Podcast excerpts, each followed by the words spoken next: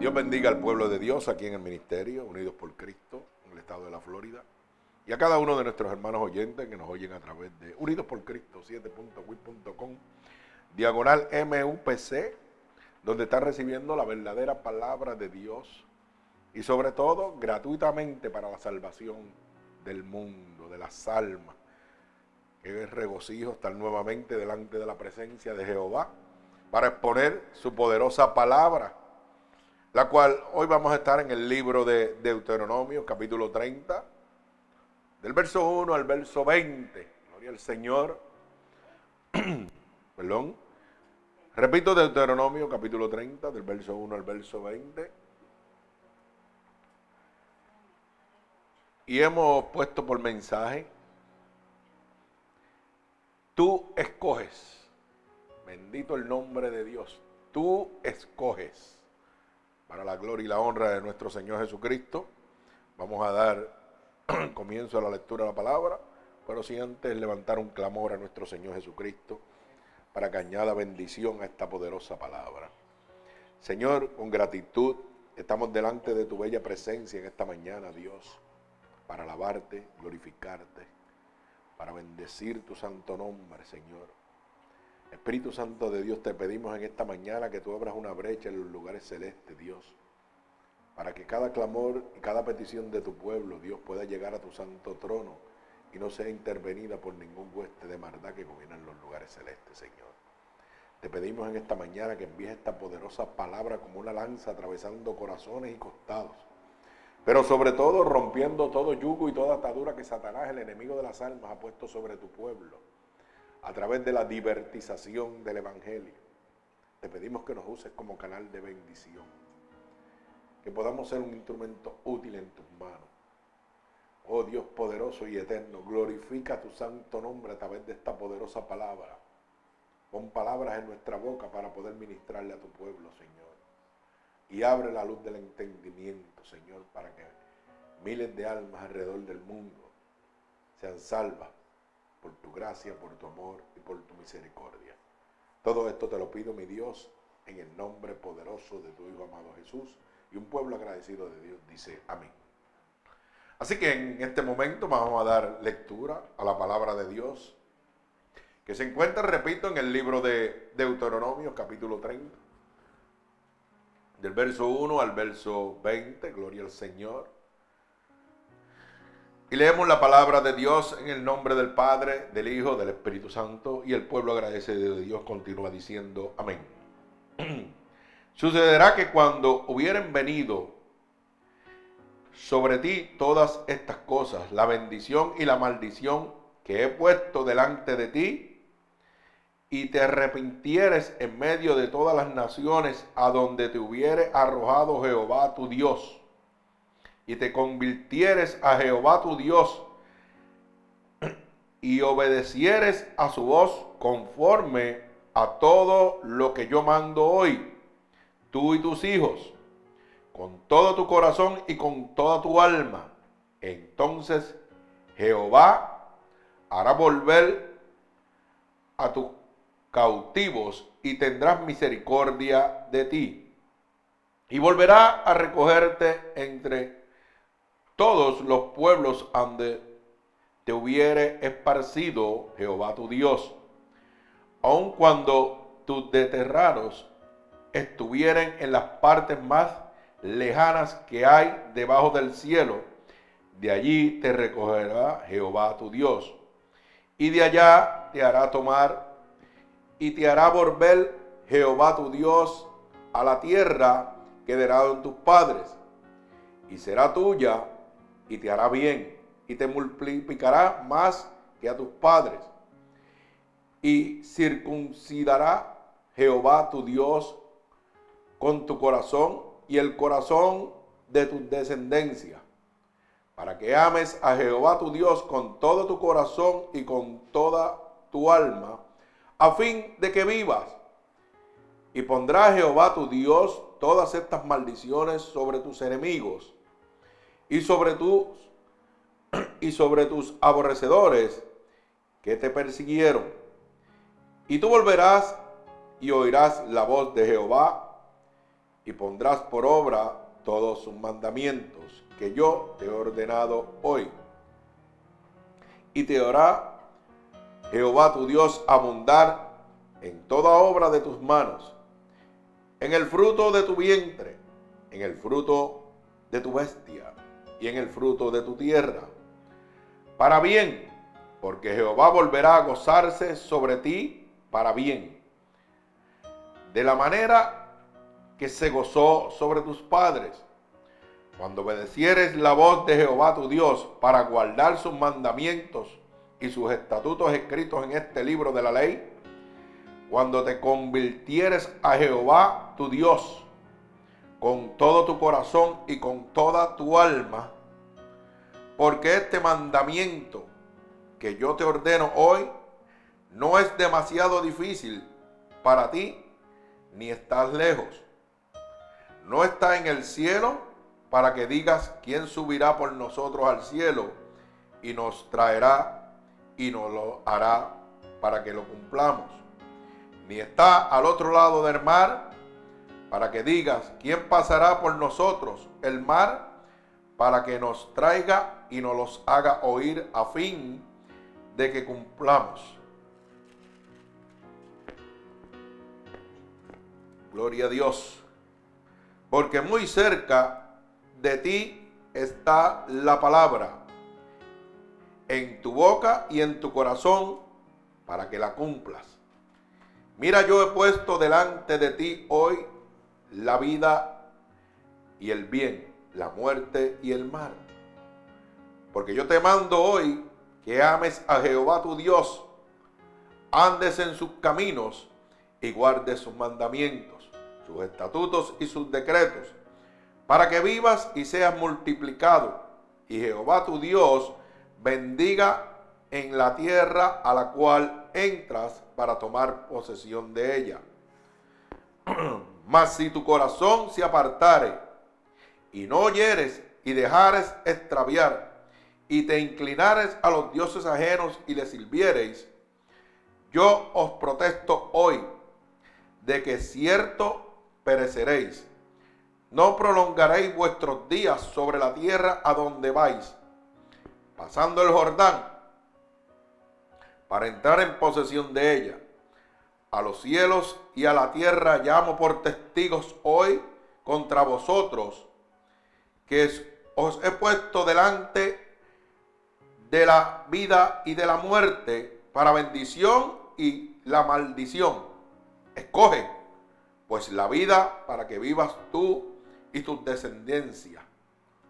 Amando a Jehová tu Dios, atendiendo a su voz y siguiendo a Él, porque es la vida para ti y prolongación de tus días, a fin que de que habitéis sobre la tierra que juró Jehová a tus padres Abraham, Isaac y Jacob, que les había de dar. El Señor añada bendición a esta poderosa palabra de Dios. Qué lindo oír de la gracia, de la misericordia, del amor de nuestro Señor Jesucristo, ¿verdad?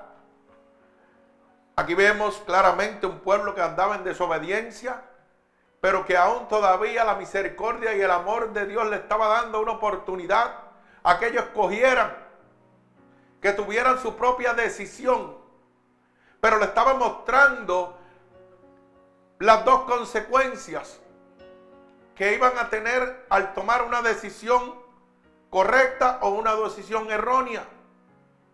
Lo mismo que sucede cada vez que Dios llega a la vida de un pecador, de una persona inicua. Dios llega con palabras de aliento y de amor, pero trae sus reglas y sus condiciones. Y es claro, en la palabra de Dios no hay alteraciones, es blanco y negro. Dios es salvación para vida, el enemigo para muerte, pero tú escoges. Hemos titulado esta predicación, tú escoges porque tú tienes que entender que la decisión de salvarte o perderte es tuya. Que la decisión de recibir bendición o maldición es tuya. Y es uno de los problemas más grande que encontramos en este momento. Dios viene a traer bendición a tu vida, pero nosotros, a través de la adversidad, de las decisiones adversas que tomamos, ¿sabe qué? Cuando las cosas empiezan a salir mal, le echamos la culpa a Dios. Y no acabamos de entender que el que escoge para salvación o para, o para muerte es usted. El que escoge para bendición o para maldición es usted. Pero es más fácil buscar y echar la culpa al ajeno. Es más fácil decir que la culpa de todo la tiene Dios. Mi alma alaba al Señor. No podemos entender que Dios viene en una condición de restauración y bendición a nuestras vidas. Mi alma alaba al Señor. Estamos viendo la historia de un pueblo desobediente. Pero a la misma vez estamos viendo que en medio de la desobediencia había una esperanza. Una esperanza de amor, de misericordia. Pero en medio de esa esperanza había unas leyes establecidas ya por Dios. Hay gente que quiere obtener la misericordia de Dios a su manera. Pero a través de esta lectura vemos que dice, si guardares mi mandamiento, mis decretos y mis estatutos establecidos por la palabra de Dios. De esa manera es que vamos a recibir la misericordia de Dios. De esa manera es que vamos a recibir la bendición y no la maldición. Bendito sea el nombre de Dios. Lo primero que tenemos que entender es que Dios vino a qué? A levantar lo que estaba perdido, lo caído. Y el enemigo viene a qué? A matar, hurtar y destruir. Mi alma alaba al Señor. Cuando vamos a primera de Juan capítulo 3 verso 8, no. Nos dice claramente el que practica el pecado le pertenece al diablo. Ay, mi alma alaba al Señor. Una palabra que yo creo que muy pocas veces usted la va a oír en alguna iglesia. ¿Sabe por qué, hermano? Porque hoy más del 90% de las iglesias no le interesa la salvación de su alma. ¿Usted lo sabía? Por eso es que no lo puede oír. Oh, que esa palabra es muy fuerte.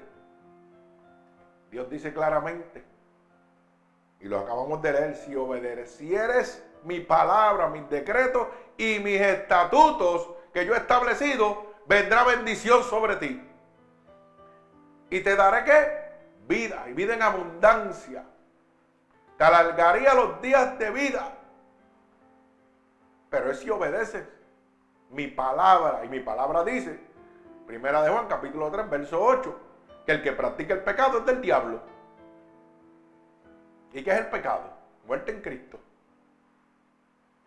Pero qué bueno que en primera de Juan capítulo 3 verso 9, que es el verso que sigue, dice, pero para esto, oiga, para esto vino el Hijo de Dios para deshacer las obras del diablo. Mi alma alaba al Señor, sigue trayendo una esperanza, una misericordia sobre nosotros. Pero oiga lo que dice, para esto Vino el Hijo de Dios para deshacer las obras del diablo, pero si tú lo escoges. Mi alma alaba al Señor. Tampoco te está obligando. Te está diciendo, estoy aquí. Y si tú me escoges, yo voy a deshacer las obras de Satanás en tu vida. Y te voy a dar vida y vida en abundancia. Mi alma alaba al Señor. Pero tienes que obedecerme. Tú escoges. ¿Qué quieres hacer? Mi palabra dice que todas las cosas me son lícitas, pero no todas te convienen. Todas las cosas te son lícitas. Tú puedes hacer todo lo que tú quieras, pero no todo te conviene. La palabra de Dios dice que te ha dado un libre albedrío. ¿Para qué? Para que tú escojas. Entre el bien y el mal. Él te presenta las dos cartas, pero tú escoges la decisión. Decisión para bien o decisión para mal. Mi alma alaba al Señor. ¿Sabía usted que cada día, cada hora, cada minuto, los seres humanos estamos tomando decisiones en nuestras vidas. A veces pasamos el día y no nos damos cuenta. Usted tiene que estar tomando decisiones cada minuto de su vida.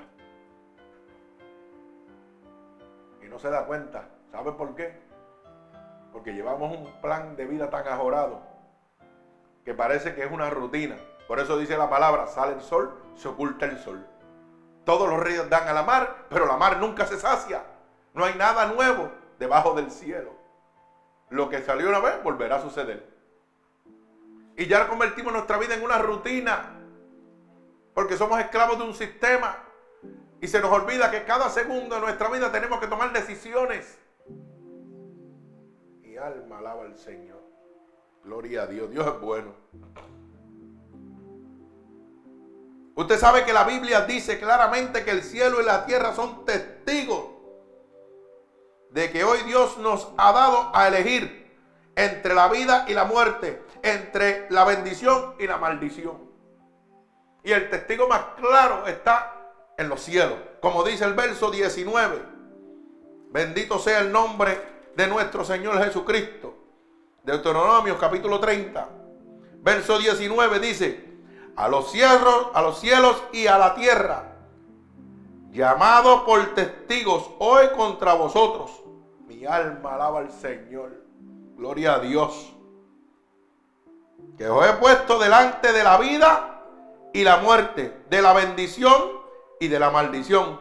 Escoge pues la vida para que vivas tú y tu descendencia.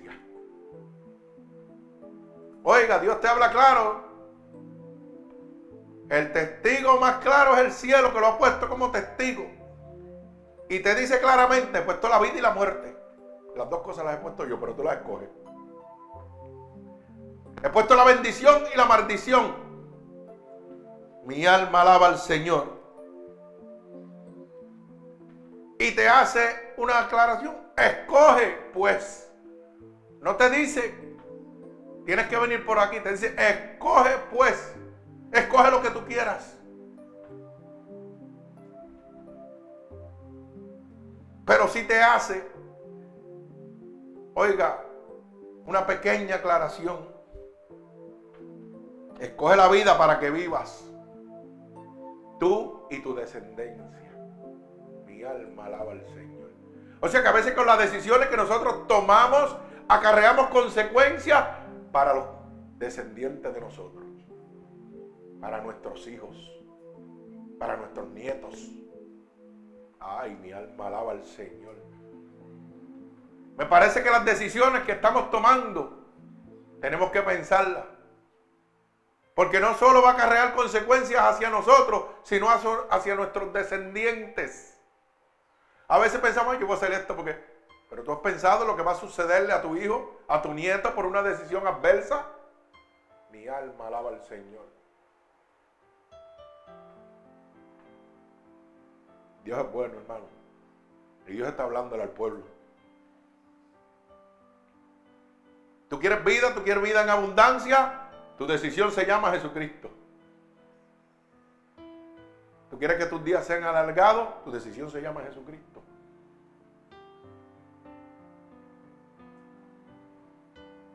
Mi alma alaba al que vive y reina. Hermano, hoy yo les aconsejo a ustedes que, elijan la vida. Mi alma alaba al Señor y amen a Dios y lo obedezcan siempre.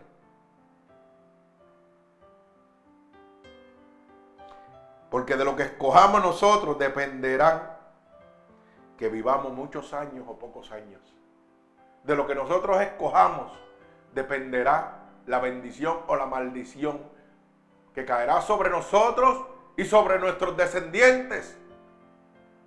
Mi alma alaba al Señor. Dice el verso 19 y verso 20, repito. Los cielos y la tierra llamó por testigo hoy contra vosotros, que he puesto delante de la vida y de la muerte bendición y maldición. Escoge pues la vida para que viva tú y tus descendientes. Dice el verso 20, amando a Jehová tu Dios, atendiendo a su voz y siguiéndole a Él. Porque Él es vida para ti y prolongación de tus días. Ay, santo, mi alma alaba a Dios. A fin de que habites sobre la tierra que juró Jehová a tus padres, Abraham, Isaac, Jacob, y que les había de dar. Mi alma alaba al Señor. ¿Cuántos saben que nosotros somos descendientes de Abraham, de Jacob? ¿Ah? Mi alma alaba al Señor. Gloria a Dios. Qué lindo es Dios. ¿Sabe que en este capítulo Dios muestra, Dios nos muestra y nos propone su gracia y deja claro las condiciones para el disfrute del perdón y la restauración que nos está ofreciendo? A veces queremos perdón, queremos restauración, pero a nuestra manera, violando los decretos, estatutos y mandamientos que Dios ha dejado establecidos. ¿Mm? Y entonces cuando no llega la bendición le echamos la maldición a Dios. A Dios tuvo la culpa. No, la culpa la tuvo usted, hermano, que usted fue el que escogió mal. Dios le dio los dos caminos, pero la decisión es suya. Mi alma alaba al Señor. Dios le dio la oportunidad de restauración y perdón a este pueblo. Y le dijo todo lo que recibiría si tomaban una decisión correcta. Pero también le dijo todo lo que le pasaría si tomaban una decisión adversa. Hoy en día tenemos un gran problema y es que hablamos de las cosas buenas, pero no hablamos de lo malo en la iglesia. Y el pueblo está dormido totalmente y piensa que por obra van a entrar al reino de los cielos. No dándose cuenta que están desobedeciendo la palabra de Dios, los mandamientos, decretos y estatutos que Dios dejó establecidos para poder entrar al reino de Dios. Y nos engañan. No nos hablan con la verdad. No nos dicen que el pecado es muerte. No nos dicen que Satanás está vivo, que está como león rugiente buscando a quien devorar. No nos lo muestran. Eso es un tabú hoy en día en las iglesias. ¿Y cómo tú vas a vencer en una guerra si no conoces a tu enemigo? ¿Mm? Aquí tenemos nuestro hermano Juan, hombre del ejército. Y las primeras estrategias que le, presentaron a él, ¿cuál fue? Conocer a su enemigo para saber por dónde lo va a atacar. Si usted no conoce a su enemigo, usted no se puede defender. Usted no sabe por dónde lo va a atacar. Hoy en día usted no puede hablar de Satanás en las iglesias. Hoy hablamos de prosperidad y comodidades. Pero cuando vemos las personas salir de las iglesias, hermano, los vemos totalmente destruidos. Porque el enemigo de las almas está jugando con ellos. Porque no conocen sus altimañas. Hoy no hay sanaciones, hoy no hay liberaciones en las iglesias.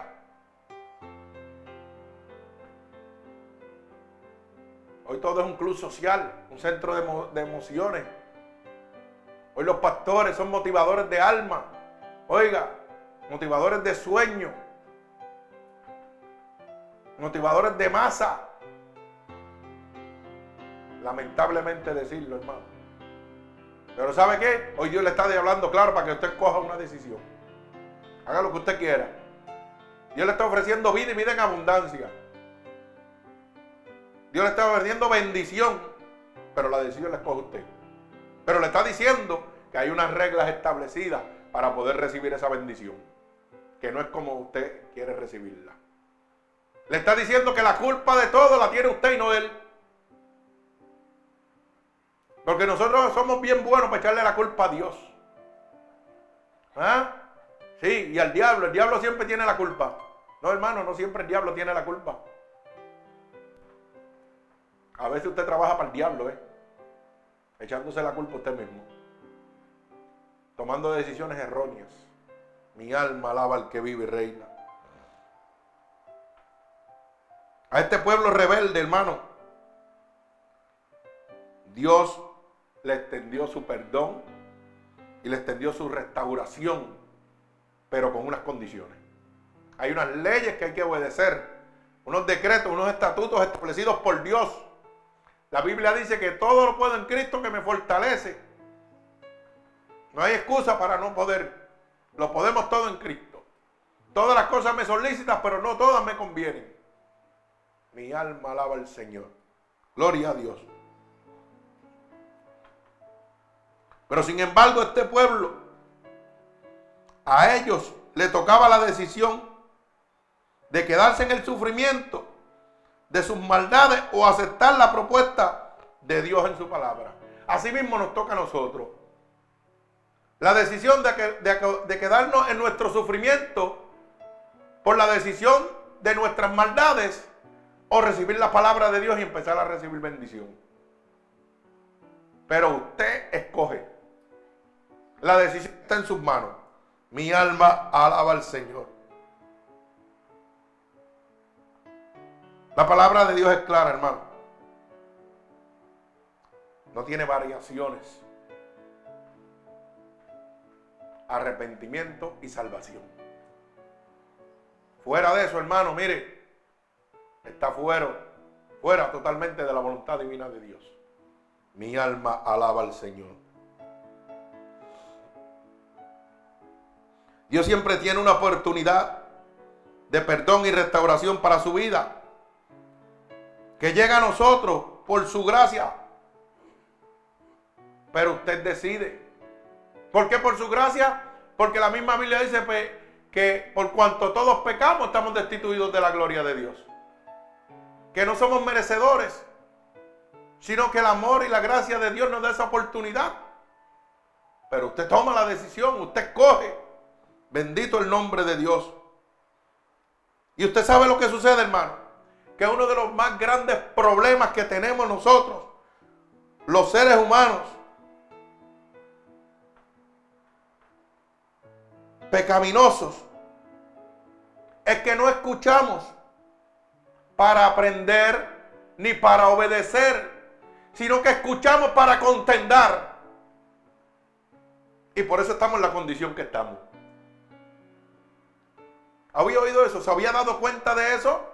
El ser humano nunca oye para aprender, nunca oye para obedecer, pero sí oye para estar listo para contender, para pelear, para tener una respuesta. Por eso cuando usted le habla a un adicto, ya él está preparado. Usted le puede hablar con toda la palabra, pero ya él tiene un montón de contestaciones, excusas. El ser humano está acondicionado por el enemigo de las almas a autojustificarse para no recibir la salvación de Dios. ¿Usted no se ha dado cuenta? Yo lo digo porque yo lo viví. ¿Sabes cuántas veces me hablaron a mí de Dios? Y yo siempre estaba ready. Siempre estaba ready con una respuesta. Y cuando veía que estaba perdiendo, ponía los pies en mí. Hablamos después de eso. Y hermano, créalo. Pero ese es el problema más grande que tenemos. Que el ser humano no escucha para aprender, hermano. Que no escucha para obedecer, sino para pelear, para contendar. Mi alma alaba al Señor. Y eso lo vemos desde el principio. Cuando Jesucristo vino, vino a traer redención, paz, salvación. Y el pueblo no lo quiso escuchar. Siempre hacían que peleando y contendando con él. Porque tenían comezón de oír, como dice la palabra. Y en los últimos días, muchos tendrán que comezón de oír. Eso no es nuevo, eso viene desde el principio. Y el comezón de hoy, ¿sabe lo que significa? Cuando usted contienda, cuando usted no quiere recibir la palabra de Dios. ¿Mm? Mi alma alaba al que vive y reina. Dios es bueno.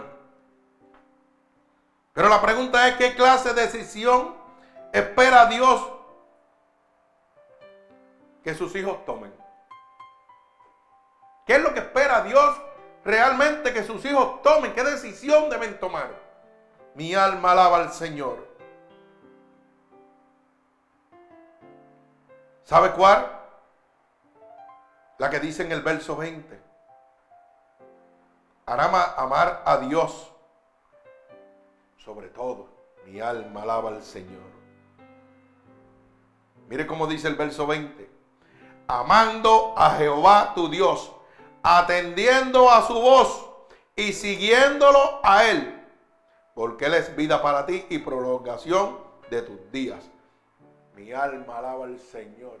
O sea que la decisión que Dios espera es que tú lo ames y lo sigas.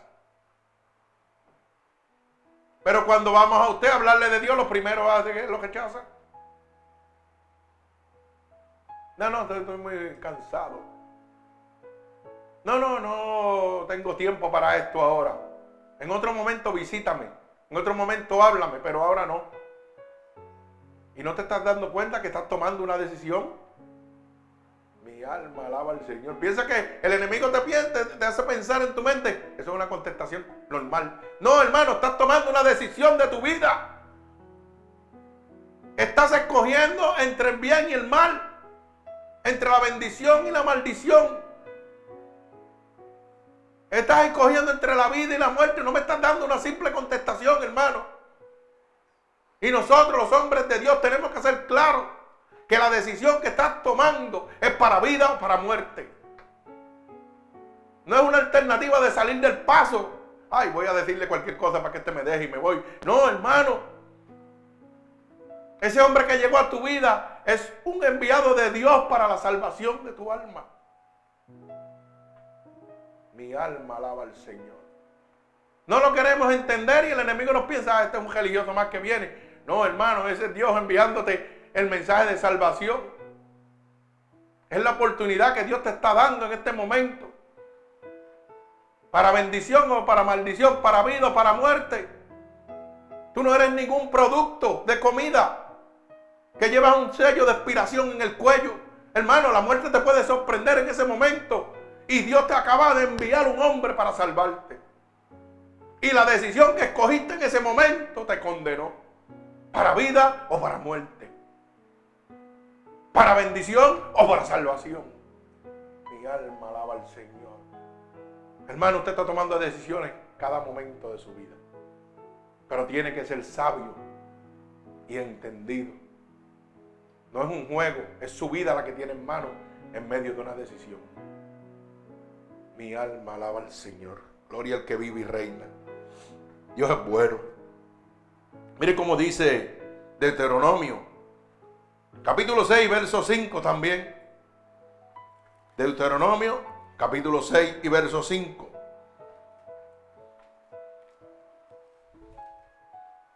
Para que puedas entender qué clase de decisión es la que Dios espera de ti como hijo de Dios.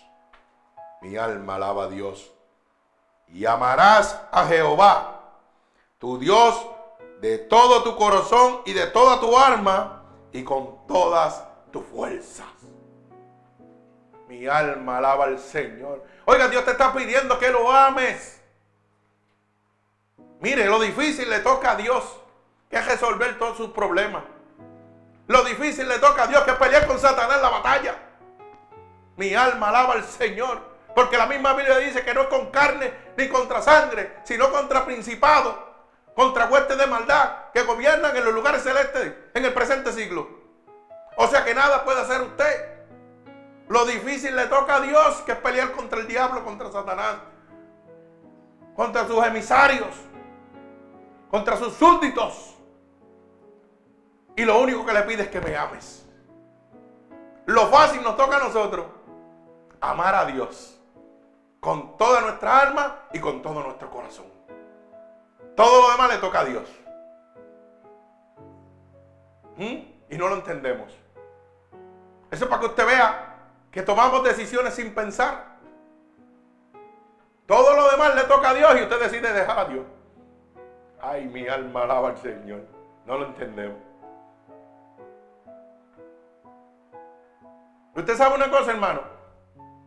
Y esto yo lo aprendí en medio de mi enfermedad.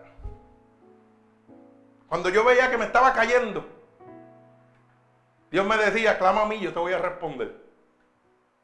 Pero había momentos donde yo clamaba y había momentos donde yo decía, wow, Señor, la persona que me estás ayudando todavía me siento, me siento cansado, me siento que no voy a poder. ¿Y sabe qué me hizo entender? Que a mí me toca una parte y a él le toca otra.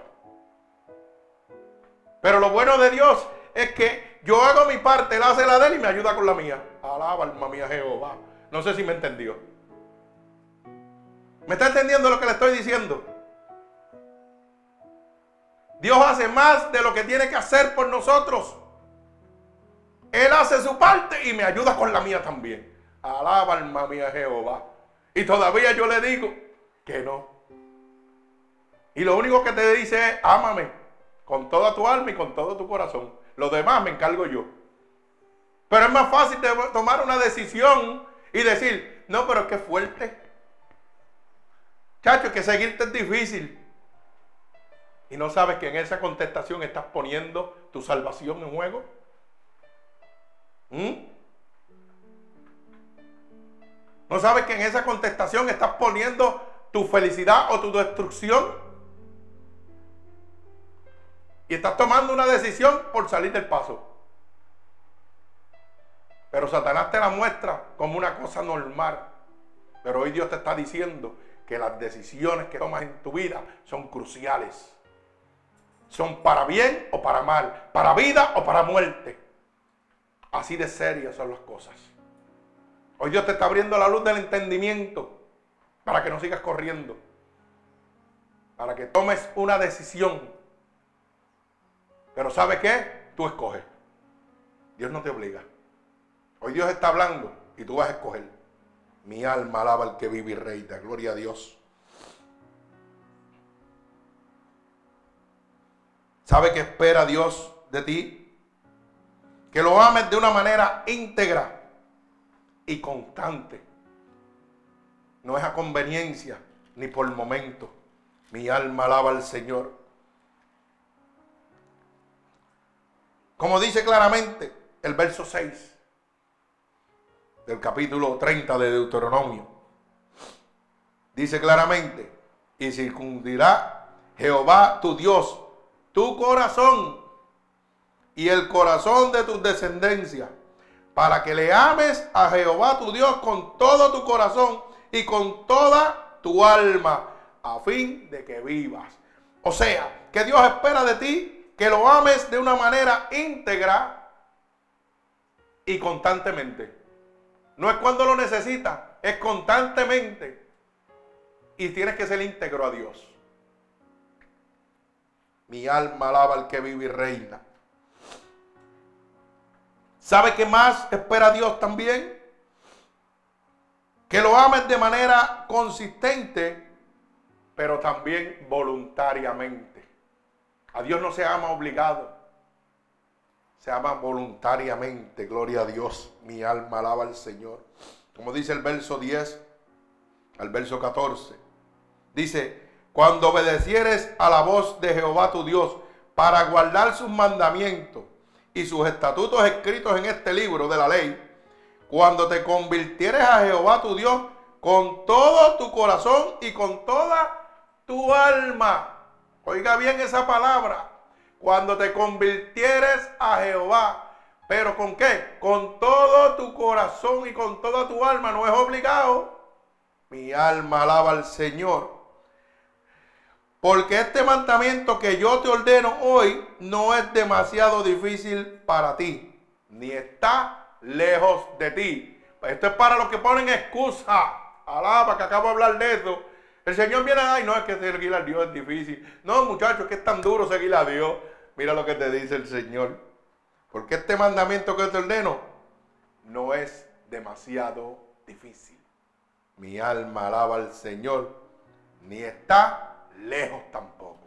Bendito el nombre de Jehová. Ay, santo, que hay mucha gente por ahí que me están oyendo que no le está gustando. ¿Ah? Que tienen comezón de oír en este momento. Porque se han autojustificado que, ay, qué fuerte es. No, que yo estoy apartado, ah, pues era un buzón de cogeo porque era difícil. Y hermano, usted sabe que eso es una excusa que, de las más usadas. Es más, yo le voy a decir más. Todavía yo no he oído una persona que se convierte en hijo de Satanás cuando deja a Dios y diga que no es apartado. Y eso es una decisión que escogen autojustificando su conducta. ¿Sabe por qué? Porque no han entendido que con esa decisión de decir que están apartados y que más tarde volverán, no saben que están poniendo en juego su vida. Están entre la vida y la muerte. Están entre la bendición y la maldición. Hay que ser claro, hermano, usted no es un buzón del correo para hacer un apartado. Usted es un hijo de Dios, un hijo del diablo. Y lo dice la palabra, primera Juan, capítulo 3, verso 8. ¿Mm? El que peca es hijo de Satanás. Y tiene una oportunidad, como dice el verso 9, para eso vino el Hijo del Hombre, para deshacer las obras del diablo. Pero eso lo escoge usted. Esa decisión la va a escoger usted. Y Dios le está hablando claro a mucha gente hoy. Le están poniendo un ultimátum. Escoge. ¿Qué quieres hacer? Mi alma alaba al Señor. Usted sabe que la Biblia dice que Dios no contiende con el hombre para siempre. Y eso significa que hay un tiempo término para usted. Mi alma alaba al Señor. La misericordia de Dios es nueva todos los días, pero hay un término para su vida, para su alma. Y entonces el enemigo nos pone autoexcusa en nuestra mente. Ah, Dios es misericordioso, Dios es bueno. Cuando yo me esté muriendo le pido perdón a Dios, alaba alma mía Jehová. Entonces los mandamientos, los decretos y estatutos están de lujo ahí. No hay que obedecerlo total. Cuando yo me muera, le pido perdón antes de morirme. Ajá, y si no, y si no puede. ¿Mm? Ay, mi alma alaba al Señor. ¿Ah? ¿Y tú sabes lo que son los pecados premeditados? Eso mismo. Hago las cosas premeditadamente pensando que Dios me va a perdonar a última instancia. Qué bonito. Por eso es que usted va a un funeral y nunca encuentra que nadie se va para el infierno. Todo el mundo se va para el cielo. Oye, usted sabe que yo he ido a despedir muchos funerales. Y de lo único que hablo es del plan de salvación, no hablo ni del muerto. ¿Usted sabe por qué? Porque la Biblia deja establecido, mire qué, sencillo, que ni los vivos pueden interceder por los muertos, ni los muertos pueden interceder por los vivos. Alaba alma mía Jehová. Así que yo pierdo el tiempo hablando por un muerto. Yo tengo que hablarle a los vivos, a los que están ahí cautivos por Satanás. Pero qué pena es que puede ser el delincuente más malo, puede haber violado todos los mandamientos de Dios, pero va para el cielo. Y un día le dije a una persona, ¿tú sabes qué? Parece que el diablo está de vacaciones, está perdiendo el tiempo. Yo no sé qué hace por ahí porque todo el mundo va para el cielo, nadie va para el cielo. Y aquel hombre se echó a y me dijo, tú tienes razón. No, es que es verdad. Todavía yo no he ido a un funeral. Si usted ha ido a uno, dígamelo para yo anotarlo. Pero nadie va para el infierno. Todo el mundo va para el cielo. Pero no han hecho nada para ganarse el cielo. Pero sí para irse al infierno. Mi alma alaba al Señor. ¿Y usted sabe por qué sucede eso? Porque la culpa la tienen las iglesias, los pastores, que no le hablan la verdad al pueblo. Y la Biblia dice, y conocerá la verdad y la verdad que los hará libres. Mi alma alaba al Señor. Ay, santo, Dios poderoso y eterno. Dios es poderoso. Mire, para que usted vea, y a mí me gusta poner las cosas como son, porque la gente piensa que los familiares de los pastores son ángeles o santos. Porque el pastor es pastor. No, hermano, eso no trabaja así. Eso es lo más difícil. Usted sabe que unos meses atrás estuve yo en Puerto Rico y esto lo doy como testimonio para que usted entienda de lo que acabo de hablar ahora mismo. La culpa la tienen las iglesias que no hablan la verdad. Y compartía yo con mi padre allá en Manatí, estábamos comiendo, y de la nada el Señor me pone en mi mente hacerle una pregunta a mi papá. Y yo le pregunto, oye, tú que eres miembro de la iglesia y de la junta directiva, y, y olvídate 20 cosas. Ese es el más aclamado y el más conocido. El Señor me va a hacer esta pregunta. Dile esto y pregúntale para que veas lo que está pasando. Y yo le digo, oye viejo, ¿tú conoces la Biblia? Sí, claro, si yo voy a la iglesia. Oh. ¿Y tú crees que la Biblia es la boca de Dios y que todo lo que la Biblia dice es cierto? ¿Y usted sabe lo que me contestó? No. Y es director y miembro de la iglesia y me dice que no cree que lo que la Biblia dice y que lo que la Biblia dice no es cierto. ¿Y qué tú haces en la iglesia entonces? Me quedé desconcertado porque yo dije, pero usted sabe lo que él hace, lo que hace mucha gente, engañándose ellos mismos. Diciendo, Señor, estoy aquí, pero mira, para que me veas, domingo, ya cumplí, nos vemos, bye. Voy a hacer lo malo y todo lo bueno. Ah, olvídate de eso. La gente piensa, como dice la hermana, que La salvación se puede comprar. Hermano, ¿usted, usted, ¿usted cree posible que gente, directores de iglesia, digan que no creen que lo, lo, que la palabra de Dios es cierto, que esa no es la boca de Dios? ¿Usted puede creer cosas igual? Yo me quedé desconcertado y es mi padre. Pero usted sabe lo que me enseñó eso. Lo perdido que está la humanidad. ¿Sabe qué? Por los mercaderes de la palabra. Por la divertización del Evangelio. Y eso es lo que me enseñaba que tenía que apretar más. Que tenía que someterme más. Que tenía que ir más adentro. Hablarle al pueblo y abrirle la luz del entendimiento de la verdad de Cristo. La manipulación que tiene Satanás sobre las iglesias. ¿Cómo tiene condenada a la gente? Si desde los directores para abajo, imagínese usted. Si los directores están perdidos y no creen, los mismos pastores predican y no creen ni lo que están predicando. Mi alma alaba al Señor. Ah, pero como hay mucha gente, hay comida, qué bueno, club social. Aquí la paso bien. Aquí no me dan palo, aquí estoy bien. Aquí no me hablan de lo malo que estoy haciendo. Claro, porque no están bajo los intereses de Dios, están bajo los intereses del hombre. Pero usted escoge dónde quiere estar usted. Escoge dónde quiere estar usted, hermano. En la bendición o en la maldición. En la salvación, en la vida o en la muerte. Esa decisión la toma usted. Pero ¿sabe qué? La Biblia dice que un día, todos, buenos y malos, tenemos que compadecer al tribunal de Cristo. No se va a escapar nadie.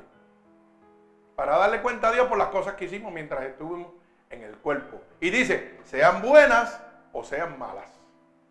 Pero nadie se va a juzgar. Miren, aquí nadie se va a escapar. La gente vive bajo una condición y una autojustificación de que, oh, yo me muero y me rezan un Padre Nuestro y voy para el cielo. ¿Mm? Y todo el mundo se lo cree. Por eso es que están viviendo como están viviendo. Oye, pero creen una parte de la Biblia y otras no la creen. Ah, pero entonces esto sí lo cree, que ellos no lo creen. No cree que sea la boca de Dios, pero sí cree que te rezan y vas para el cielo. ¿Cómo estamos viviendo? Eso es lo engañado que estamos. Sí. Pero mi pueblo padece por falta de conocimiento. Y eso es lo que le estamos dando, conocimiento, para que usted no se pierda. Váyase al libro de Hebreos, capítulo 9, verso 27, para que usted vea lo que dice. Mi alma alaba al Señor. ¿Ah? Oiga, lo dice claramente, que después que el hombre muere, no hay otro camino. Mire, va para el juicio derechito. Eso de purgatorio, eso son las pulgas que estarán por ahí porque el purgatorio no existe, hermano. Está establecido para el hombre morir una sola vez y después el juicio. Mi alma alaba al Señor. ¿Cómo es eso? Explíquemelo. Eso es lo que dice. Pero apúntalo para que lo guarde. Está establecido para el hombre morir una sola vez y luego el juicio. No dice, y luego te voy a poner en una esquina para que te recen y te vayas para el cielo. Luego el juicio, inmediatamente. ¿Ah? Pero como no hablamos la verdad, pues todo el mundo sigue viviendo en la mentira. ¿Y la mentira de dónde procede? Del enemigo. Pero la Biblia dice, ninguna mentira desatará jamás una verdad. Mi alma alaba a Dios. Ay, santo. Está bueno esto, hermano. ¿Sí o no? ¿Seguimos? Ay, santo. Así que me gusta un pueblo agradecido de Dios. Gloria a Dios. Con cocotazo, pero bueno. Alabado sea el nombre de Dios. Nosotros debemos seguir a Dios con una motivación correcta, hermano. No con la motivación que está caminando el mundo hoy en día. La gente está perdida, hermano. Y la pregunta es, ¿qué estamos haciendo nosotros? Los que conocemos la verdad. Porque mira, es triste decir que un cristiano aceche la salvación para él mismo cuando la palabra dice ir y predicar este evangelio. Entonces los que no tienen la verdad van puerta por puerta hablando mentiras y condenando a la gente. Y nosotros que tenemos la verdad, ni a nuestros familiares nos atrevemos a hablarle. Pues entonces no los queremos. ¿Mm? Sí, hermano, lamentablemente. Porque como yo digo una cosa, digo la otra, hermano. Admiro el carácter de los testigos de Jehová. No la doctrina, oiga bien. Pero su perseverancia, su carácter, que van sin importarle nada bajo lo que ellos creen. Mi alma alaba al Señor. Y eso nos debe dar vergüenza a nosotros. Ellos predicando la mentira van convencidos. O sea que Satanás le da autoridad y fuerza para que, mire, vayan sin miedo. Y nosotros que tenemos al vencedor, oiga, al no vencido, nos avergonzamos del Evangelio, que es poder de Dios para la salvación del alma. ¿Mm? Porque mire, qué fácil lo debatimos. Y esto no es cuestión de debatir, esto es para, para abrirle. Porque a veces si hablamos con mucha homilética, la gente no entiende. Pero si yo le hablo lenguaje calle, usted lo va a entender. ¿Sabía eso? Sí. Si hablo con mucha prosapia, usted tampoco lo entiende. Pero si yo lo hago calle, calle, usted me va a entender. Mire la primera mentira. Para que lo pueda entender y no, se, y engañar cuando vayan a tocarle la puerta. Testigos de Jehová. Para yo ser testigo de algo, tengo que haber sido, ¿qué? parte de esa situación, yo tuve que estar estado ahí para ser un testigo. O sea, para yo poder decir lo que tú me estás diciendo que eres, tuviste que haber estado con Cristo ahí. Porque si usted va a la corte, el fiscal lo va a pasar. Ajá, usted es testigo. Sí, yo soy testigo. Eh, usted vio cuando el caballero aquí lo apuñaleó. No, me contaron. Ah, pues usted no es testigo porque usted no estaba ahí. Lo mismo pasa con ellos.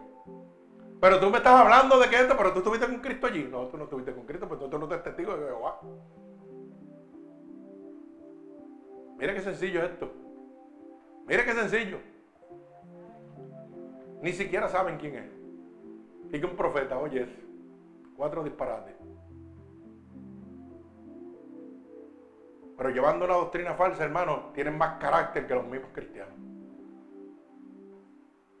Van en su convencimiento a lo que van. A veces miramos a estos hermanos de allá, de Israel y todo eso, que al mediodía se tiran donde sea a orar y nos burlamos de ellos. Pero tienen una fe más ferviente que la de nosotros mismos. Ellos no se avergüenzan y no le importa donde sea, un restaurante, en la calle, en el medio, tiran su manto a las 12, ¡pum! Y ahí se tiran a orar. ¿Ah? Y nosotros venimos a la iglesia y no oramos. Alaba alma mía Jehová. Ni en la casa de Dios nos atrevemos a orar. ¿Mm? Bendito sea el nombre de Jehová. ¿Dónde estamos, hermano? Perdonen, pero yo estoy dando lo que Dios me está dando. Pero nos llamamos cristianos. No levantamos un altar en nuestra casa para orar por nuestros hijos. No oramos ni siquiera a veces ni por las comidas que Dios nos da. ¿Dónde estamos nosotros, hermano? Y los demás que están perdidos, oiga, no sienten vergüenza de lo que están haciendo. Y nosotros sí. Mi alma alaba al Señor. Por eso te digo lo que le estoy hablando, hermano. Nosotros con la verdad nos avergonzamos. Y la Biblia dice, no me avergüenzo del Evangelio de Dios porque es poder de Dios para la salvación de las almas. Alabado sea Dios. Bendito sea el nombre de mi Señor Jesucristo. Pero sí nos avergonzamos, hermano. ¿Sabe por qué? Porque no tenemos carácter todavía. Y tenemos que forjar un carácter. ¿Qué es lo que tienen ellos? Carácter. Para que nadie tome decisiones sobre lo que ellos creen. Nosotros permitimos que la gente tome decisiones bajo lo que nosotros creemos. Y no tenemos carácter para permanecer en lo que nosotros queremos. Bendito sea el nombre de Dios.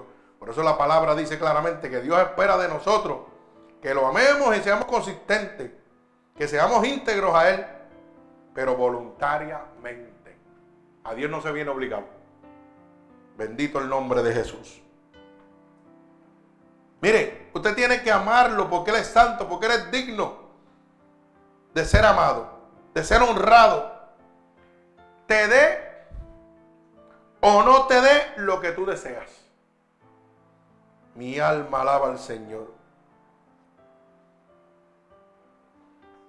No ames a Dios, hermano, porque te cumple tus caprichos. Tienes que amarlo, aunque Él te dé o no te dé. Porque amar a Dios mientras te cumple las cosas, ah, es un mamé. Pero ámalo cuando está en medio de la adversidad. ¿Mm? Ámalo. Ámalo. Cuando todo está a lo contrario y tú tienes un anhelo, un deseo de algo y lo ves al contrario de todo, hermano, y viene Dios y dice, te lo voy a conceder. Y yo digo, wow. ¿Y usted sabe dónde yo veo esas cosas? Mire, yo le voy a hablar claro porque yo, yo en el altar hay que hablar claro. Y yo siempre hablo de las cosas que me suceden a mí, porque son testimonios. Ahora mismo en la noche de noche había un evento tremendo de carrera, de auto. Y nosotros somos fanáticos de eso. Toda mi vida he estado basado sobre eso. ¿Y sabe qué? Hice unos trabajos para que ustedes vean cómo son las cosas de Dios. Termino los trabajos, no los pagan, no los sacan. Tengo la renta que la tengo que pagar la semana que viene, no están los chavos tampoco. Y el evento empezó el viernes. El único día que yo podía ir era ayer. Y llevaba meses diciendo que iba. Pero Dios sabía que en mi corazón ese era el de estar allí, compartir y pasar un rato. Pero no podía ir porque no tenía dinero. Mi capital eran 20 dólares. No tenía nada más. La entrada valía 30 pesos. Y las comidas allí. Hmm, olvídese de eso. Que diga el hermano Juan. Pero ¿sabe qué? Me llamó el hermano Israel y me dice, pastor, vamos para allá. Y yo le dije, varón, lamentablemente me está cogiendo una monga, que por eso es que tengo esta vocecita de locutor, gloria a Dios. Y la segunda es que mi bolsillo, cuando lo soplo, lo que salen son pajaritos. Así que lamentablemente perdóname que te haya vendido un sueño diciéndote todo el tiempo que iba contigo, pero bueno, si Dios no lo permite, pues no puedo ir. Lamentablemente lo siento, hermano. E inclusive mi esposa iba a, iba a hacer alguna actividad para la familia y yo le había dicho, ya yo voy para allá, yo lo siento, yo hice compromiso y te lo estoy diciendo hace meses. Escogiste mal día, cámbialo para el otro sábado. ¿Y qué sucede? Que el viernes por la noche digo, no, ya no voy para ningún lado porque no hay chavo, no hay nada. Y ya mi esposa había cambiado la fecha de la actividad familiar. Y yo decía, bonito me quedó ahora.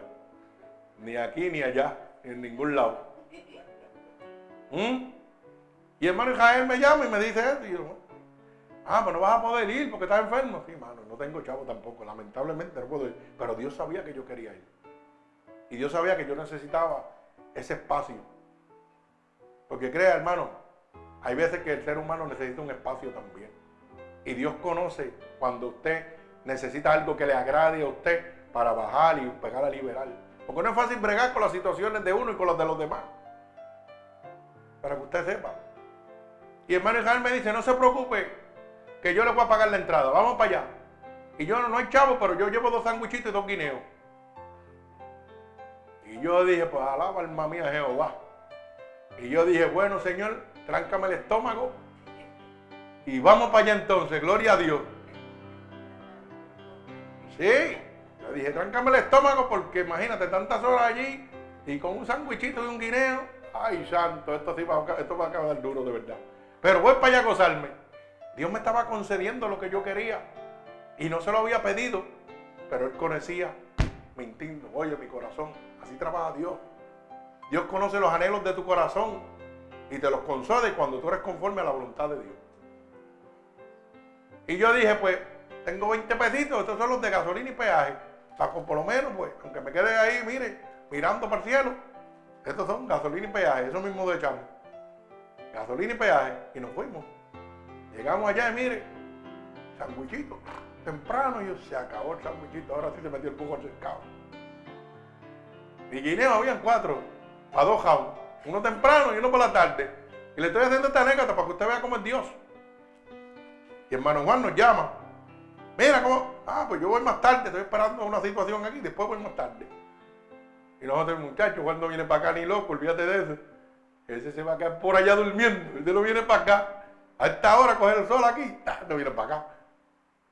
Y Juan que llama, estoy por aquí. Dios alaba alma mía Jehová. Cachi, nosotros, mire, pulgando un mono con guante voceo. Imagínense, hermano, estábamos gozándonos. Pero estábamos complaciendo, oye, Dios no estaba complaciendo el anhelo que nosotros teníamos. ¿Y sabe qué? Dios también sabía que teníamos hambre y hermano Juan dice, vamos a comer, que tengo una hambre que no aguanto. No fue barato porque no fue barato. Aquello estaba fuerte de verdad. Pero oye, nos llenó la tripa también a los dos. ¿Mm? Compró dos servicitos de comida, mire, uno para él y uno para nosotros. Yo, ver, que cógete la mitad que aquí vamos heavy. Muchachos, eso, nos puso, mire, Dios suplió nuestra necesidad. Y nos gozamos, y nos gozamos, y nos gozamos. Salimos a las 2 de la mañana y nos salimos de allí nosotros. Nosotros temprano. Juan se vino antes. Y nosotros todavía estábamos allí con ese frío. ¡Ay, Dios santo! Mire, hermano, ¿y usted sabe qué pasó? Que cuando yo llegué me di un baño y lo primero que le dije al Señor, Señor, tengo que levantarme a las 4 para preparar la predicación y no puedo. Necesito tu ayuda. Y usted sabe que me levanté como un relámpago, sin cansancio ninguno, y estoy ready. Pero Dios es fiel con el que es fiel. Y con el que reconoce que necesita de Dios. Y yo le dije a Juan, se lo dije ayer en la pista, le dije, hermano, yo no sé cómo yo me voy a levantar mañana para predicar. Son las 12 de la noche y a las 4 de la mañana tengo que estar. Y a las 2 de la mañana todavía estamos por allá metidos. Oiga eso, hermano. ¿Qué hizo Dios? Cumplió los anhelos de mi corazón sin yo pedírselo. Pero es que eso es lo que está prometiendo. Te va a traer bendiciones a tu vida.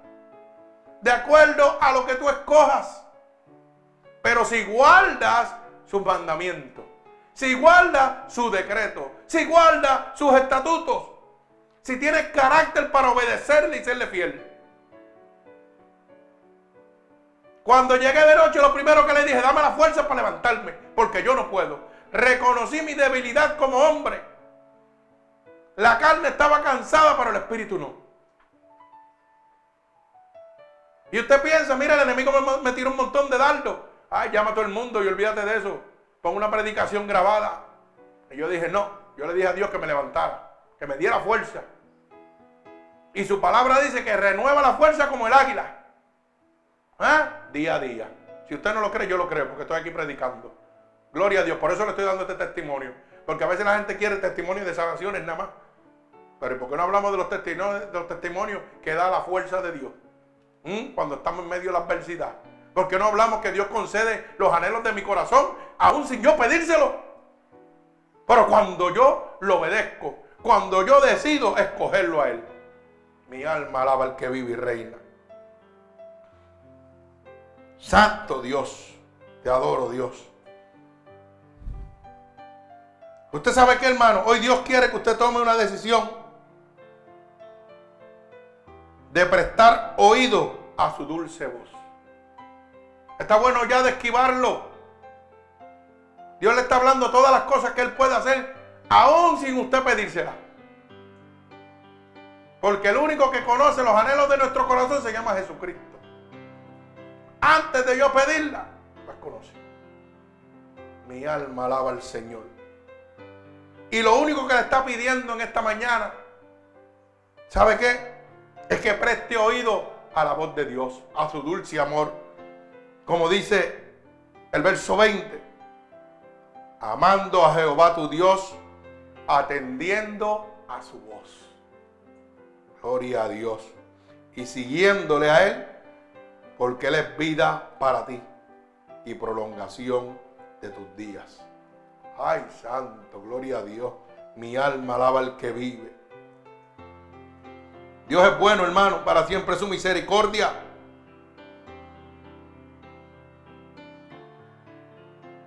Ámale, búscale. No tienes nada que perder. Gloria al Señor. Pero tienes que seguirle con humildad. Tienes que servirle con aceptación. Dios exige de ti humildad. Y usted sabe que, hermano, el 99.9% de los predicadores de Dios perdieron la humildad. Ya no hay humildad en los predicadores de Dios, en los pastores de Dios. Hermano, mire, con los dedos de la mano y sobran.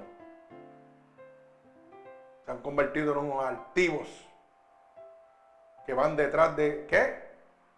De sus codicias, de la voluntad del hombre y no de Dios. Y es penoso decirlo. Pero no se enoje por eso porque la Biblia lo dice. En el libro de Pedro lo dice bien claro. Cuidado de los falsos profetas que vienen a vosotros con palabras fingidas. Y harán mercadería de vosotros. Mi alma alado, alabando a Jehová. ¿Ah? ¿Cómo es eso? Dice que cambiarán la verdad de Cristo por la mentira. Y eso es lo que estamos viviendo. Gloria al Señor. Porque su palabra se está cumpliendo. Así que hermano, escoja. Dios está hablando claro. Dios quiere que hoy tomes la decisión de prestar oído. Que oiga su palabra y la pongas en práctica. Como dice el verso 16. Porque yo te mando hoy que me ames. Oiga bien. Verso 16. Porque yo te mando hoy que me ames a Jehová tu Dios. Que andes en tus caminos y guardes tus mandamientos, sus estatutos, decretos, para que vivas y seas multiplicado y Jehová tu Dios te bendiga en la tierra en la cual entras para tomar posesión de ella mi alma alaba al Señor. ¿Ah? Gloria al Señor. Que pongas en práctica lo que Dios te está hablando en este momento. Escoge. Hoy Dios te está haciendo un ultimátum. ¿Qué vas a hacer? ¿Qué decisión vas a tomar? ¿Qué quieres hacer con tu vida? ¿Quieres bendición si guardas mis mandatos? ¿O quieres maldición? Mi alma alaba al Señor.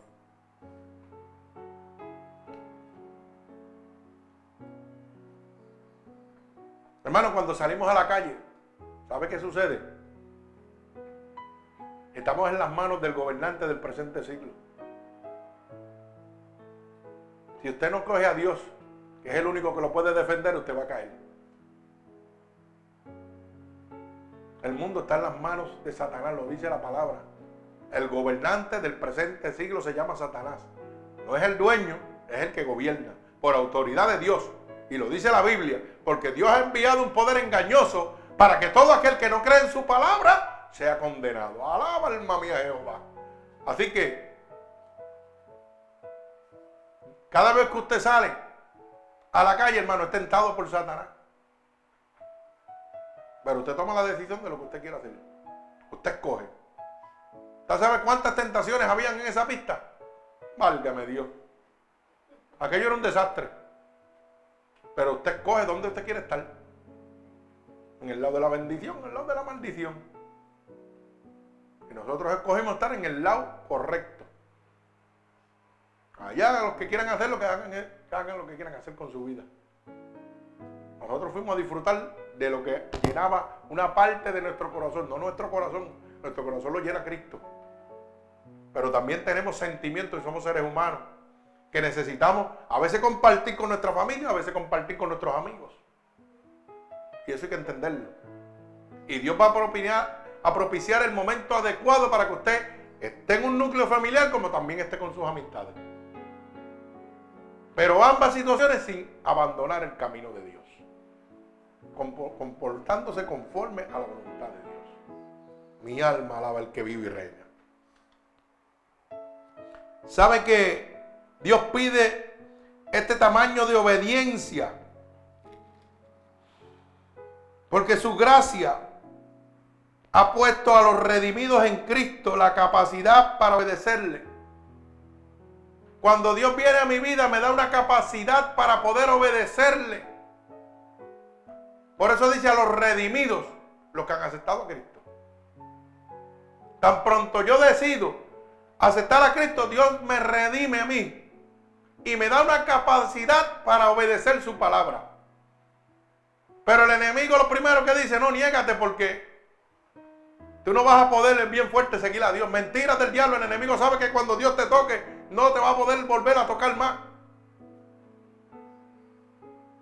Por eso es que te lleva cautivo a las iglesias de movimiento y brinco y salto, donde te tiene cautivo todo el tiempo y no conoces a Dios.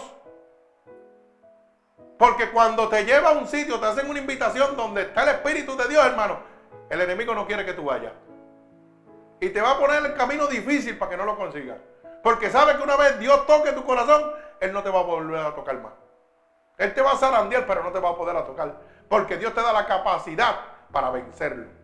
Mi alma alaba al que vive y reina. Por eso yo cuando oigo una persona que me dice que se apartó, yo tú nunca conociste a Dios. El que conoce a Dios termina con Dios muerto. El que tiene una experiencia es otra cosa, pero el que conoce a Dios realmente, hermano, termina muerto con Dios. Porque la muerte es vida en Cristo Jesús.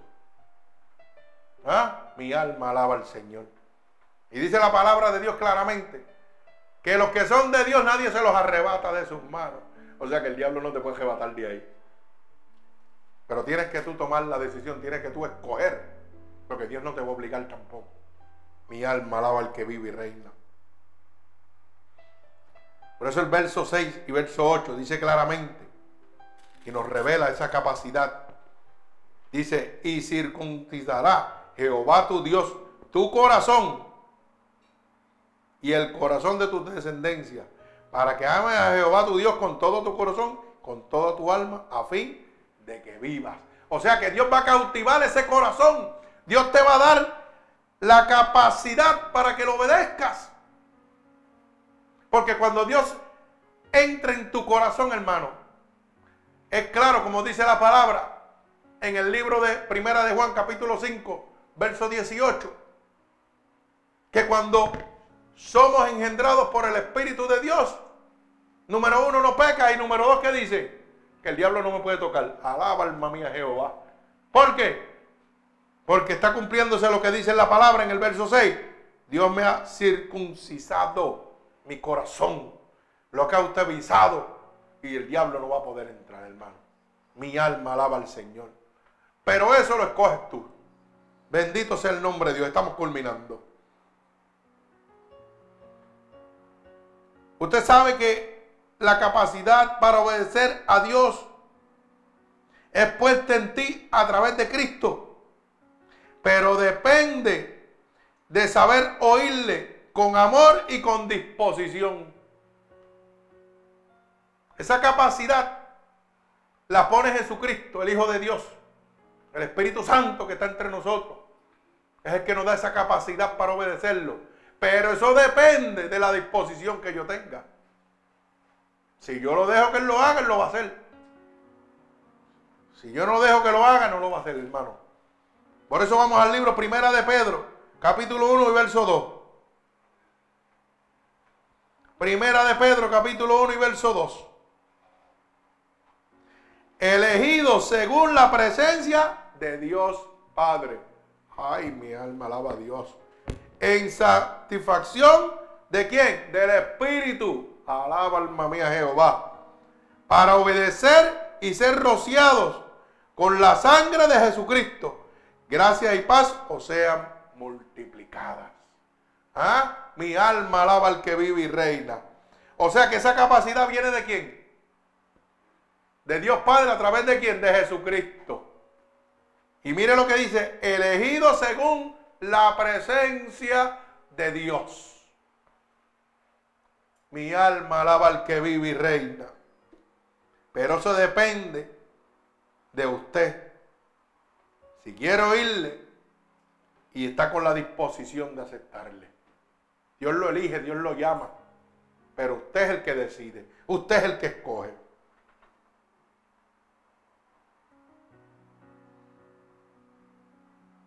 Usted sabe que Dios te trae a tu vida grandes propuestas en esta mañana de bendición y de felicidad.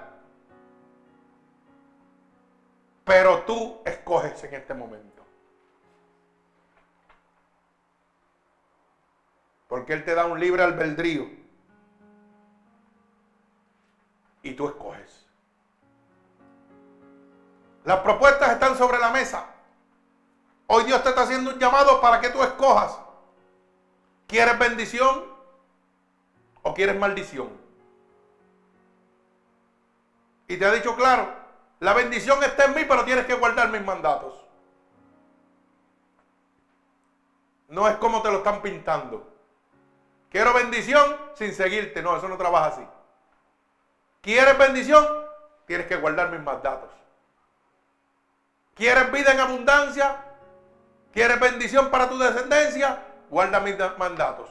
Guarda mis mandamientos, mis decretos, mis estatutos que yo he dejado establecidos. ¿Quieres maldición? Recházame. Tú escoges. ¿Quieres vida? Guarda mis mandatos. ¿Quieres muerte? Olvídate de mis mandatos. Sigue a Satanás. Y la pregunta, ¿qué quieres hacer en este momento, hermano? Usted sabe que Dios es fiel con el que Él es fiel. Cuando me estaba muriendo, Dios me habló de su palabra, me la mostró y me dijo, ¿quieres vida? Cuando la ciencia dijo, te vas a morir, no podemos hacer nada por ti. Dios me dijo, ¿quieres vida? Pues guarda mis mandatos predica mi evangelio, sígueme. Y te voy a añadir años de vida. ¿Y sabe lo que hice? Eso mismo. Le creí a Dios. Decidí escoger a Dios. Y Dios me añadió años de vida. Se supone que en el 2000 estuviera muerto. Y estoy en el 2018. Y Ezequiel añadió 15 años de vida. ¿Mm? Y yo le dije, Señor, tú le añadiste a esto, tú lo puedes hacer conmigo. Y me hizo esa pregunta, ¿quieres vida? Sígueme, predica mi evangelio. Porque largura de años y vida te voy a dar mientras sigas predicando mi palabra. Llevo 18 años vivo y se supone que esté muerto. Mi alma alaba al Señor. Ahora te pregunto, ¿quieres vida o quieres muerte? Yo escogí la vida y vida en abundancia. Tengo vida carnal y tengo vida espiritual que es eternamente. Y el diablo no me la va a arrebatar. Mi alma alaba al Señor. Estaba viviendo una vida de maldición y Dios me trajo bendición. Tan pronto escogí. Pero ¿sabe qué, hermano? La decisión la tomé yo. Muchas veces me hablaron y decía como usted, no tengo tiempo para eso, olvídate de eso. Y a veces empezaba a hablar malo y sucio. Para que la gente se fueran y ni me hablaran de Dios. Sí, porque yo hablaba más malo con Gago, créalo. Y cuando Dios me convirtió, me lavó la boca seguido. ¿Mm? Pero me mandó un montón de mensajes. Y yo escogí pensando que esquivando a las personas que Dios me mandaba, estaba haciéndolo bien. Y no sabía que estaba poniendo mi vida en juego. Que estaba poniendo mi felicidad en juego con una simple decisión. Decisiones que tomas cada día de tu vida, cada segundo de tu vida. Dios tuvo misericordia conmigo en medio de la muerte, en medio de la adversidad. Pero si no hubiera tenido esa misericordia, hermano. Aquella decisión que hice una vez de decirle, no, hombre, no, que me venga a buscar. Yo no voy a seguir más ningún Dios. Imagina que Dios hubiera sido como nosotros los hombres rencorosos. Y entonces me dijo, pues ahora me vas a conocer.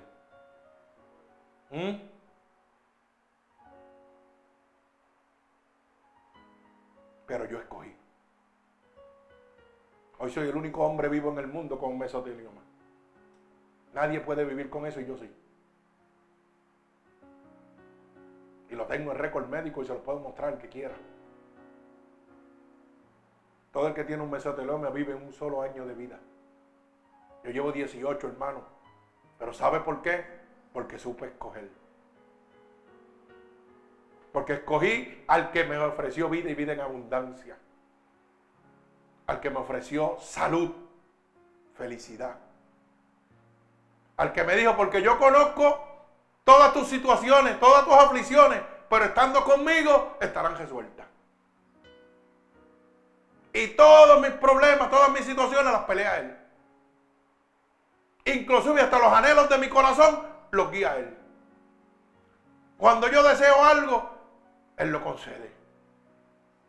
Pero siempre conforme a sus riquezas en gloria. Hay veces que queremos que consigan cosas que no, no, nos convienen y nos van a traer la perdición. Y eso Dios no trabaja así. Tú tienes que decirle, tú guías, tú tienes el control. Tú no eres el pasajero, tú vas a guiar mi vida haz como tú quieras. Hay veces que yo he querido ir a la pista y no, no, ahí no vas a ir. ¿De qué me está librando Dios? Solamente lo sabe Él. Pero cuando Él quiere que yo vaya, aunque esté pelado, imposible, me va a llevar. Porque Él va a demostrar que Él es Dios donde quiera. Mi alma alaba al Señor. Dios es bueno para siempre su misericordia. Y fíjese cómo son las cosas de la vida ahora que me acuerdo. ¿Sabe que un amigo de otra iglesia que hoy está en los mundos, sabe que me dijo, avísame para ir contigo y fíjate, yo pago, no te importa. Y a mí hasta se me había olvidado. Porque Dios no quería que fuera con él. Dios lo pone todo en orden. Vas a saber con las personas que vas a ir con quién vas a estar y dónde vas a estar y cómo vas a estar. Así lo hace Dios. Bendito el nombre de Jesús. Así que hermano, hoy Dios te está poniendo a que tú escojas. Tienes una decisión en tus manos, pero hoy tú escoges. ¿Tú quieres vida en abundancia como me la extendió a mí? ¿Quieres felicidad? ¿Quieres salud como Dios me la entendió a mí? Solamente tienes que escoger a Cristo y guardar sus mandamientos. Lo demás le toca a Él, hermano. Todo lo difícil le toca a Él. Sanar tu enfermedad, sanar tu, oye, sanar tu vicio, sanar tu matrimonio, sanar cada una de las necesidades que tú tienes. Todo el trabajo difícil le toca a Él. Por eso dice, echa tu carga sobre mí y sígueme. Lo fácil nos toca a nosotros y es escoger. Jesús es el camino, la verdad y la vida. Y nadie podrá llegar al Padre si no es a través de él, hermano. Hermano, hay un cielo que es una realidad. Yo estuve muerto y fui al cielo y volví. Es una realidad, hermano. Escoja. Escoja ese cielo. Goce de la vida y la vida en abundancia que Dios tiene preparada para nosotros. Es su momento, usted lo escoge. Este es el momento que Dios ha puesto en tu vida para sacarte de ese lago cenagoso donde te encuentras. Hoy tu matrimonio está destruido. Pero es porque has escogido mal. Dios te está dando la oportunidad de restaurarlo, de levantarlo. Pero tú escoges. Hoy tu vida está en el alcoholismo, en la prostitución, en las drogas. Pero es porque tú has escogido. Y hoy Dios viene a ti para restaurarte, para librarte, para bendecirte. Pero tú escoges. Y este es el momento que Dios ha establecido en tu vida para que tomes esa decisión. Yo siento la presencia de Jehová en este país, santo Dios. Dios te está haciendo un llamado a que escojas, hermano. Y lo único que tienes que repetir conmigo es estas palabras. Señor, en este momento, escojo que tú guíes mi vida. Tú conoces todo lo que he hecho en mi vida. Tú conoces mi condición en este momento. Y quiero darte esa oportunidad, Dios. Quiero escogerte. Porque a través de mi vida he tomado malas decisiones. Las cuales me han llevado a esta situación en que me encuentro. Pero hoy te pido que me perdones, Señor. Perdona mis pecados que he cometido a conciencia o inconscientemente. He oído que tu palabra dice que si yo declaro con mi boca que tú eres mi Salvador, yo sería salvo. Y yo te pido en este momento, Señor, que estoy declarando con mi boca que tú eres mi Salvador. Oh Dios poderoso. Te pido que esas palabras se cumplan en mi vida. También he oído que tu palabra dice que si yo creyere en mi corazón que tú te levantaste de entre los muertos, yo sería salvo. Y yo creo en mi corazón ahora mismo, Señor, que sí, que tú te has levantado de entre los muertos. Y que seré salvo por ti, Dios. Ahora te pido que me escribas en el libro de la vida y no permitas que me aparte nunca más.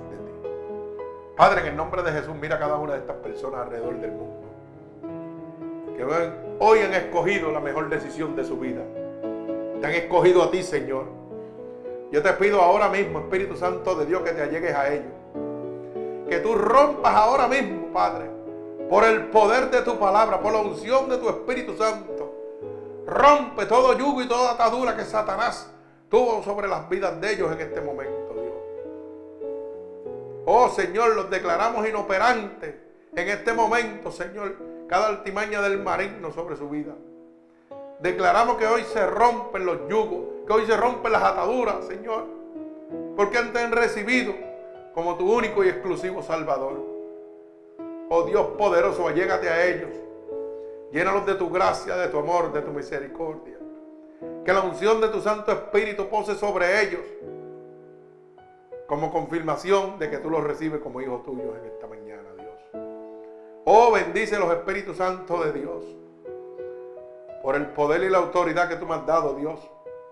Yo declaro un regalo del cielo sobre cada uno de ellos. Y los ato con cuerdas de amor a ti. En el nombre poderoso de tu Hijo amado Jesús. Amén y amén. Que Dios les bendiga.